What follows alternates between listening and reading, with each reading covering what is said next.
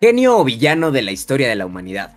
Hoy vamos a hablar sin cortes de Oppenheimer, la nueva película de Christopher Nolan, que realmente nos, nos narra la vida, parte de la vida de Oppenheimer, a quien históricamente pues se le conoce como ser el padre de la bomba atómica por allá de la Segunda Guerra Mundial y pues diversas controversias nos plantean en esta película, una película que a final de cuentas es biográfica, pero en un tiempo de guerra, pero no vemos nunca una escena de guerra, algo muy diferente realmente a lo que ha dirigido anteriormente Christopher Nolan, si tienen pensado como, ah, me voy a topar algo como su trilogía de Batman, no es el caso, es más un tema drama, tensión, pese a que sabemos qué es lo que pasa después, porque es un hecho histórico, así que una película interesante, tal vez no para todos. ¿Tú qué, tú qué opinas, amigo? Me gustó mucho, es una película que, te genera demasiados estímulos, mucha información, desde el inicio te están aventando como imágenes a la cara, eh,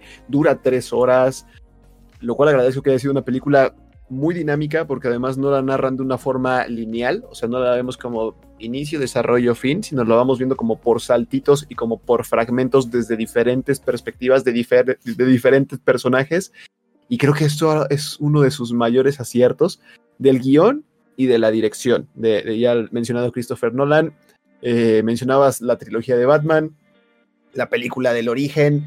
Eh, yo creo que de las mejores películas de Nolan, esta es hasta el momento. Quizás a, cuestiones de gustos, eh, Memento o Amnesia, no sé cómo la conozcan o la hayan visto, pero bueno. Creo que el nombre de, Christopher Nolan ya es muy, muy, muy conocido. si no, pues hace falta ver más cine en general porque realmente yo creo que, que Oppenheimer hasta el momento es de sus mejores películas, fácil, el top 3, un peliculón, ya luego también hablaremos de los aportes de los actores, que también hay dos, tres nombres por ahí que lo hacen de una forma increíble, que no me sorprendería nominación al Oscar de uno de ellos, ¿eh? que la verdad creo que, que lo hace bastante, bastante bien. Em, ¿De uno o de dos? De uno o de dos. Puede que hasta tres. Puede. que hasta tres. No lo sé. Ahorita lo, lo platicamos.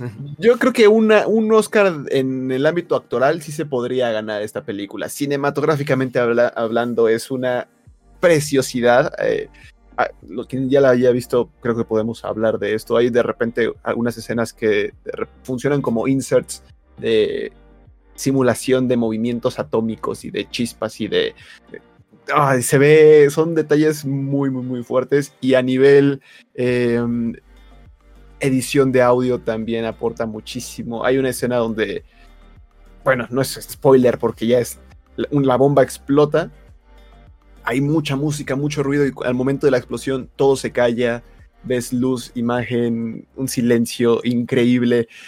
A veces, lo hemos comentado muchas veces, eh, no solamente eh, la edición del audio es el meter audio y ya, sino también dónde aprovecharte de, los silencios y yo creo que también esta película la hace de una forma increíble. Eh, en general, antes de profundizar, creo que es una película que habla de, ego, poder, conocimiento, ambición eh, y sales, sales quizás con gustos encontrados porque sabes que acabas de ver una película muy buena que te vuela la mente, que te hace cuestionar demasiadas cosas hasta de la naturaleza humana y quizás también sales un poquitín amargo, pensativo eh, respecto a nuestra propia naturaleza. Amigo, para mí es una de las mejores películas de, este año y fue una grata sorpresa también junto con la de Barbie.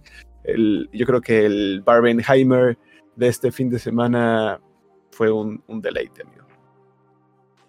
Una de las películas que más he disfrutado, yo creo. Digo, yo no he tenido la oportunidad todavía de, ver Barbie, por eso no vamos a hablar de ella esta semana. Este, pero en algún momento sí le voy a dar la oportunidad. Esta semana nada más tuve tiempo de ver Oppenheimer y la disfruté bastante. Sí me atrevo a decir que es lo que más he disfrutado a lo largo del año, ¿no? O sea, a lo largo del año disfruté mucho Air. Sé que voy a disfrutar mucho Dune, pero de aquí a que llegue todavía faltan algunos meses.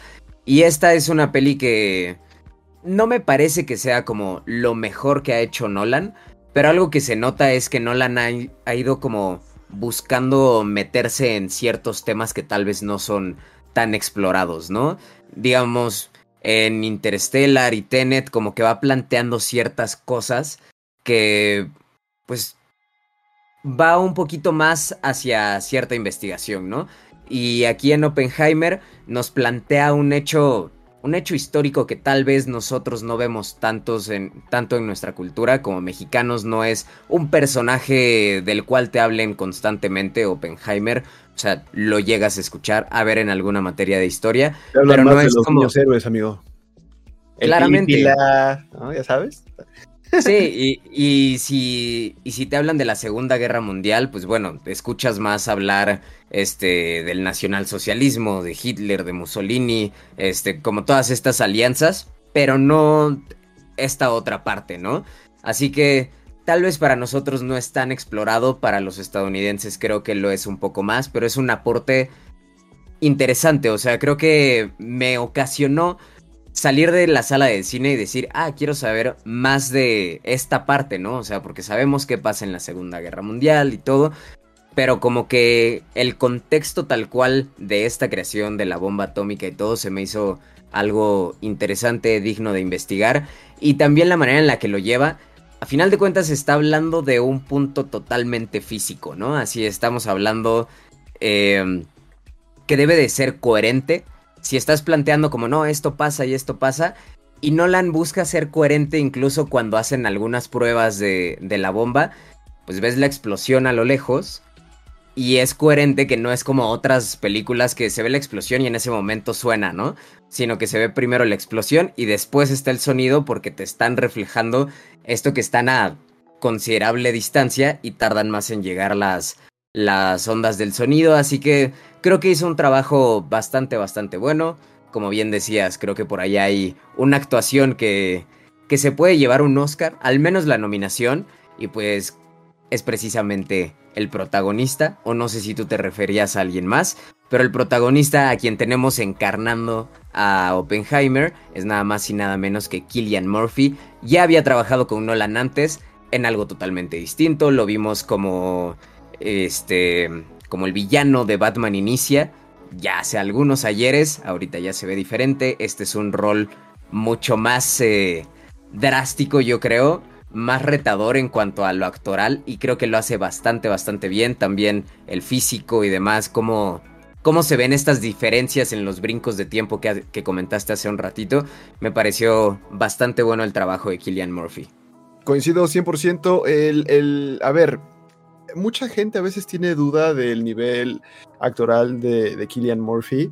Yo creo que los que hemos visto Peaky Blinders te queda claro de que tiene mucho potencial. Y aquí en Oppenheimer, algunos dirán, bueno, es que ¿qué tiene de difícil a lo mejor recrear un personaje histórico? Que pues sí, puedes ver entrevistas, te puedes basar, o sea, te basas en algo que ya existe, no tienes tú que desarrollarlo, imaginarlo y darle vida, ¿no? Es cierto esa perspectiva, pero consideremos de que la filmación no es tampoco lineal. O sea, aquí vemos una evolución de un Oppenheimer quizás ególatra, consciente de su conocimiento, eh, que es muy bueno en su rama, él mismo lo dice, y luego vemos a un Oppenheimer con cierta catarsis, un entendimiento pues de lo que acaba de hacer, ¿no? Lo que acaba de lograr, que sí, puede que traiga cosas buenas, pero el camino que él tenía pensado para que fuera lo bueno se desvió completamente y tiene un desarrollo personal donde ya se ve cierta culpa.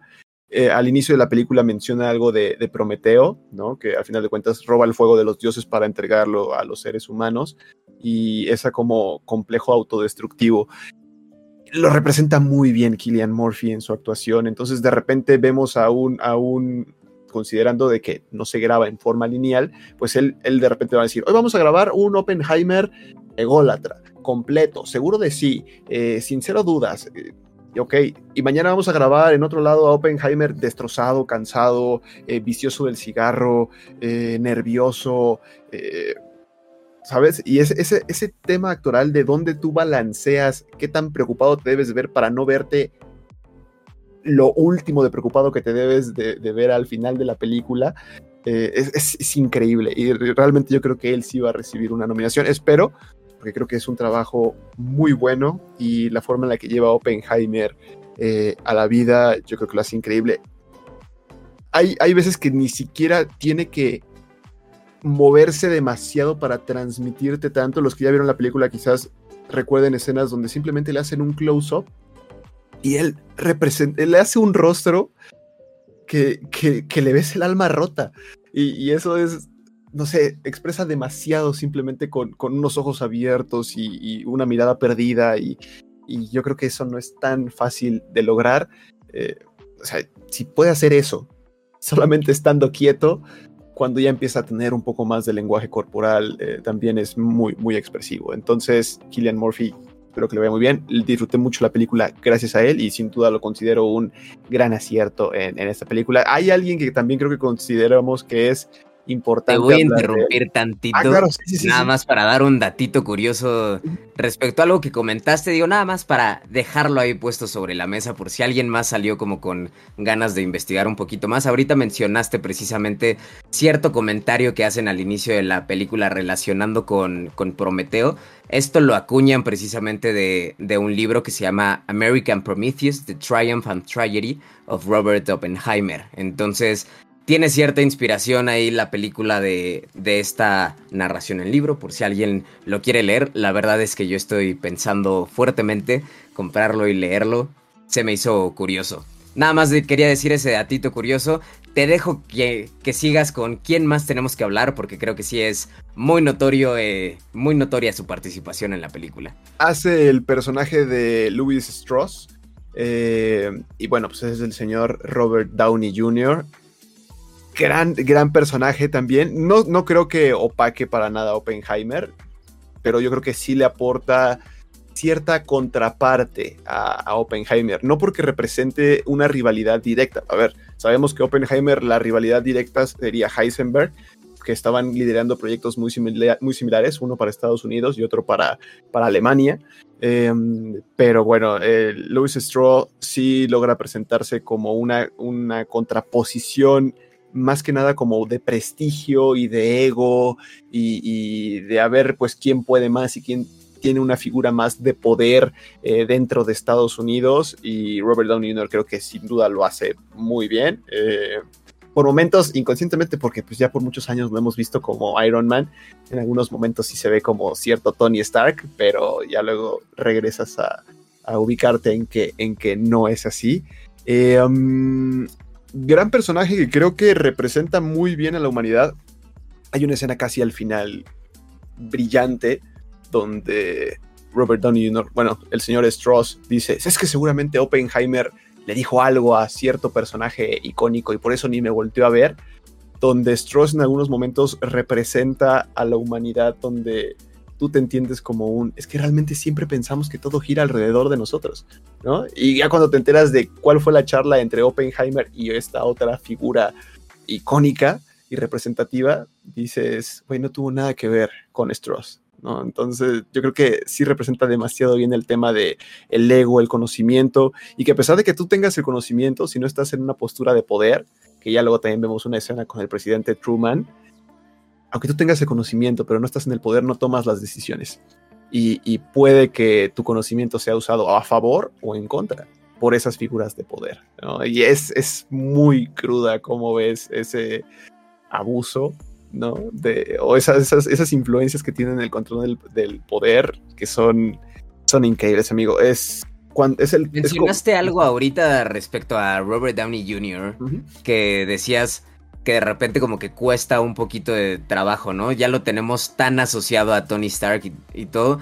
No sé si te pasó también con alguna otra parte del, del, cast. Creo que, o sea, hay un gran cast participando ahí, pero a mí me pasó no nada más con Robert Downey Jr. A momentos ver a Matt Damon también por ahí, como que lo tengo asociado con otras cosas. E incluso, no me odien por favor, gente, es algo que se me quedó así en el cerebro porque crecí con ello. Cuando al inicio de la película prácticamente tenemos una escena en la que está Oppenheimer con una manzana. Eh, bueno, se puede decir prácticamente, ¿no? O sea, cuando intenta envenenar a, un profesor. Y al día siguiente llega y está su profesor platicando nada más y nada menos con Bohr, con Niels Bohr. Bueno, el personaje Niels Bohr, interpretado por Kenneth Branagh. Kenneth Branagh por si no se acuerdan, fue quien dio vida a Gilderoy Lockhart en Harry Potter y, y la Cámara de los Secretos. Y verlo así como en el aula, así medio de perfil. en, el, en el primer momento que vi eso, fue como, ¿qué hace Gilder y Lockhart aquí? O sea, como que son caras tan conocidas que pues, al principio sí te cuesta como de, a ver, déjalo, lo saco de mi mente en todo lo que ya lo tengo relacionado y lo pongo en la piel de, de, lo que me está interpretando aquí. Una vez que logras hacer eso, creo que todo fluye absolutamente bien. Nada más era como un pequeño complemento a lo que comentabas de Robert Downey Jr. No lo había relacionado, pero es muy cierto, ¿eh? Es como verlo en un ámbito estudiantil, con una manzanita, dices, el profe. ¿Eh? Nada, es una cotorra. Y bueno, ya para, para, acabar, ¿no? Este, en cuanto a, a las actrices, amigo, Emily Blunt, eh, muy disfrutable también, lleva a cabo el papel de Kitty Oppenheimer, eh, pues la esposa de, de, Robert Oppenheimer, J. Robert. Dato curioso, si no saben qué significa J, es Julius, entonces Julius Robert Oppenheimer, el nombre completo. Eh, bueno, Emily Blunt, pues también actriz muy disfrutable en, en, la película. Tiene una escena en particular donde la están entrevistando, voy a dejarlo así.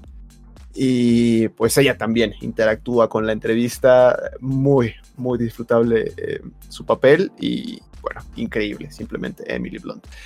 ¿Quién se lleva el Oscar? Yo creo que nominado eh, Killian. Y yo creo que podría existir una posible nominación para Emily Blunt. La verdad es que a mí me pareció muy bueno el trabajo que hizo.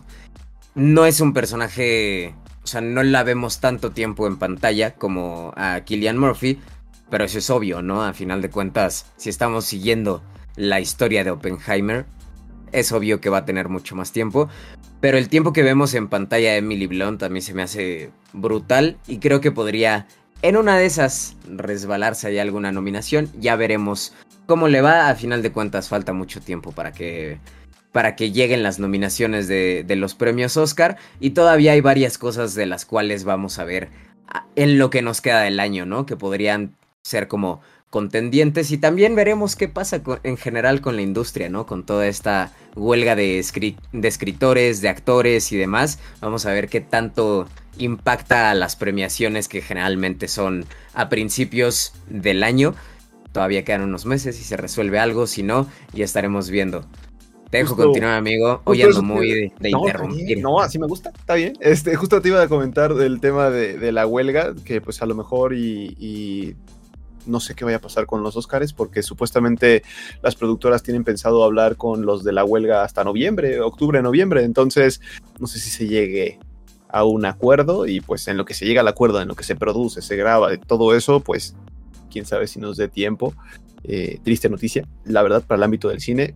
Esta semana yo estuve muy contento porque vi mucha gente que fue al cine y a ver películas de gran calidad, como podrían ser Barbie y Oppenheimer. Y que bueno, lamentablemente no todos los fines de semana es, son con esta calidad, y, pero cuando la gente va, espero que lo haya disfrutado. Para acabar, amigo, eh, es una película asfixiante, agobiante, preocupante, eh, hermosamente hecha, eh, muestra muchísimo de la naturaleza humana y quizás también de lo que se ha estado haciendo como, como elementos de gente en el poder y en la ambición y en el ego eh, es una excelente película. Yo creo que le van a pasar muy bien. Está pesada, son tres horas, pero insisto, a pesar de que sean tres horitas, creo que la forma tan dinámica en la que nos presentan la película la hace muy llevadera, muy tolerable y si te dejas sumergir en la película la vas a pasar muy muy bien.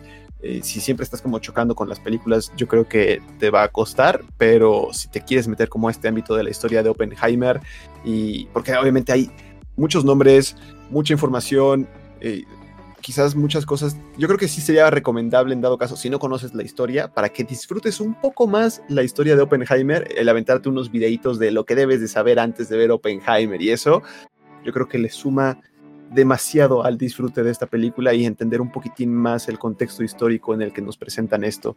Eh, um, muy buena película, la pasé muy muy bien, amigo. No puedo decir nada en contra porque también la pasé muy bien. Y pues esperemos que la hayan pasado bien también ustedes escuchando nuestra opinión respecto a esta película.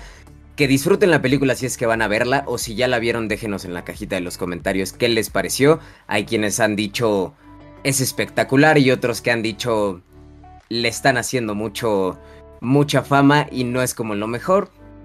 De todo se vale eh, hay opiniones para todos, para todo hay gustos, así que díganos acá abajo qué les pareció la película, regálennos un like, píquenle en el botoncito de suscribirse si aún no lo han hecho, para que estén al pendiente de los videos que estamos subiendo, ya sea de cine o de anime. Y pues bueno, nos veremos próximamente con más contenido. Bye bye. Hay gente.